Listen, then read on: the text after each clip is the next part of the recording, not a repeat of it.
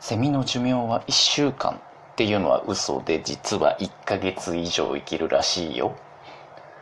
というわけでそばちゃんです。どうもこんにちは。あのー、すげえトークを聞いてねラジオトークの某番組で。うん。もうねドン引きしたんですよ。ドドン引きどころかなんすか。もうババゴンバゴン引きぐらい弾いたトークがあって1本。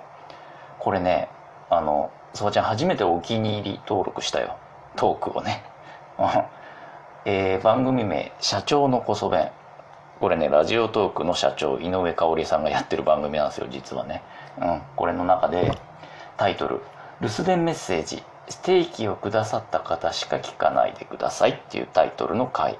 これね神回なんですよ。ある意味。聞いた？みんな。聞いてないならね聞かなきゃダメだと思うよこれ。すごいから。そばちゃんはバゴン引きしたよ。これ聞いたら。ちょっとね。やべえぞ。やべえぞこれ。何がやべえって。まあ、あのそもそもがねこれあの知ってる人は知ってるけどちょっと前にあの井上社長がね、うんと、差し入れ機能を使ってステーキ肉っていうのを差し入れてくれた人にはリアルでお会いしてステーキをおごるよっていうなかなかクレイジーな企画をやってたのよ。うん。まあそばちゃんも当然それには応募したけどね、うんうん、でそのクレイジー企画に結構みんなが応募してくれたらしいのよ。あのそんなねあたおかな人なんて1人2人なんじゃねえのかって予想してたら意外にいっぱいね差し入れ肉をくれたんだってステーキ肉を。うん。でわーい嬉しいなってことでお礼のトークを取ったのがこの回なんですよ。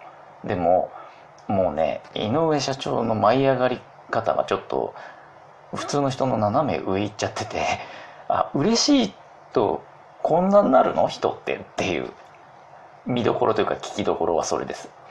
まああのとりあえずね先に聞いてほしいんだけどリンク貼っとくんでね概要欄にこのトークのね、うん、ちょっと聞いてほしい。聞いてから続きを共有しようぜ。どうぞ聞いてきて。というわけでね聞いた？すごくない？まずさオープニングこなんか留守電サービスです。ピーみたいな留守電のモノマネを突然始めるじゃんあの人。で自分で留守電サービスですピーって言ったくせに自分で歌を歌い出すじゃんその後。しかもあの一人ありがとう曲メドレーをするじゃん。いろんなありがとう絡みの曲をね。まあお礼の気持ちだと思うんですけど。うん。ちなみに途中で宇多田ヒカルの時だけなぜか軽く宇多田ヒカルのモノマネをしてるんだよね彼女はね。うんうん。まあそれはいいんだけど「ありがとうメドレー」を突然始めてドギモ抜くじゃんオープニングで。でしかも聞いていくと実は今嬉しさのあまりあの外に出て会社からね会社から外に出て収録しています。雨が降ってますけどって言い出すんだよね。雨降ってる多分ね夜っぽいんだよねなんとなく雰囲気は。雨の降ってる夜の会社の外に飛び出してってスマホ片手に収録をしてるっていうもうその絵面がやべえじゃん。クレイジートーカーじゃん。社長なのにさすごいよね。でその後もうれ感極まったんだろうね。嬉しくて今までのラジオトークを設立した経緯からその苦労した話とかねその本人も言ってるけど走馬灯が回り出しちゃってんの。嬉しくて。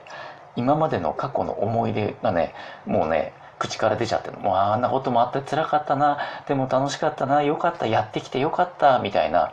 今はの今はの際感が出ちゃってんのよ。途中から。やべえなこれって。で極めつけはラストだよね。あの鳥肌立ったよね。ラストソワちゃん。突然井上社長が「あワンちゃんだ。ワンワンワンワン」ってもうガチの犬の鳴き真似を始めるんだよ。あれよ。女の子アイドルとかがねテレビでほら犬の鳴き真似が得意ですワンワンみたいなあの可愛いでしょアピールのワンワンじゃねえのよ。もうガチ中のガチのもうあの芸人のやるような犬のモノマネを本気で始めしかもまあまあの声量であれ外で撮ってるっつってたけどあんな声で犬の鳴き真似してたらちょっと下手しい職質かけられんじゃねえかなぐらいの声量だったけどね。でどうやらあの柴犬が通ったから犬の鳴き真似をして振り向くかどうかをテストしてみます。って言ってるんだけどなんで突然そんなこと始めんのか。夜のどこですか？あれあのえっ、ー、と場所行っていいんだっけ？まあいいか。あの都会のね会社の外の雨の降ってる中で街中でワンワン言い出すっていう。いやこれはね必聴ですよ。是非一度皆さんも社長の細弁の、えー、留守電ステーキの差し入れのお礼会ねちょっとね一回聞いてみてください。ワゴン引きします。